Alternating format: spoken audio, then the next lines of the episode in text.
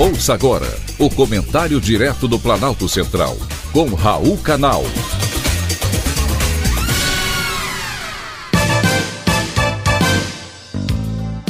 Queridos ouvintes e atentos escutantes, assunto de hoje, 2024, igual a 2023.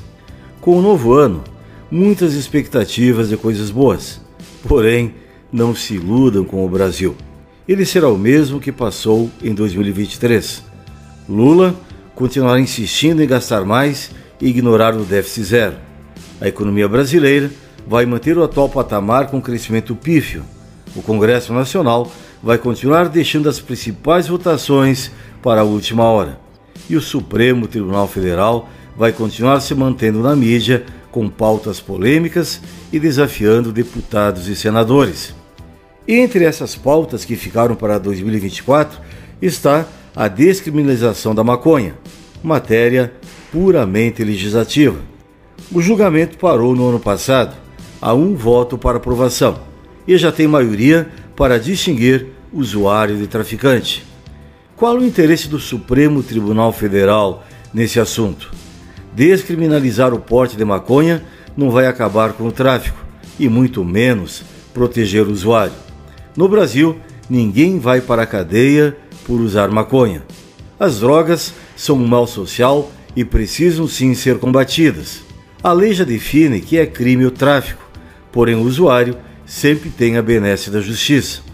O Supremo ficou de definir uma quantidade limite para estabelecer o crime de tráfico.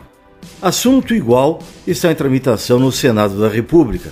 O texto da proposta de emenda à Constituição prevê a criminalização da posse e do porte de drogas e procura diferenciar o usuário do traficante em emenda apresentada pelo presidente do Senado Federal. Discutir o assunto simultaneamente em dois poderes apenas acirra a disputa entre o Congresso Nacional e o Supremo Tribunal Federal, já que a Corte tem cinco votos pela descriminalização. A votação estava paralisada desde o fim de agosto, quando o ministro André Mendonça pediu mais tempo para análise. Porém, esse assunto não é de hoje. Está em discussão há oito anos na Suprema Corte. Já a PEC do senador Rodrigo Pacheco é novíssima. Chegou à Comissão de Constituição e Justiça em 22 de novembro de 2023.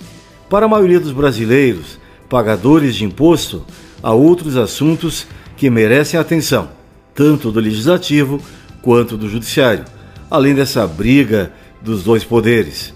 É um assunto que vai continuar nesse novo ano. Até lá, fica o que define a lei. O porte de maconha, em qualquer quantidade, é crime, mesmo que para uso pessoal.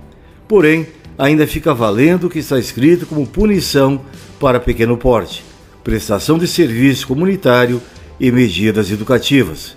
E o usuário só não vai para a reabilitação porque aqui no Brasil esse tipo de tratamento não é disponibilizado pelo SUS.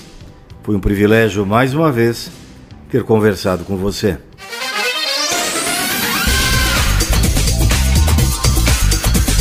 Acabamos de apresentar o Comentário Direto do Planalto Central, com Raul Canal.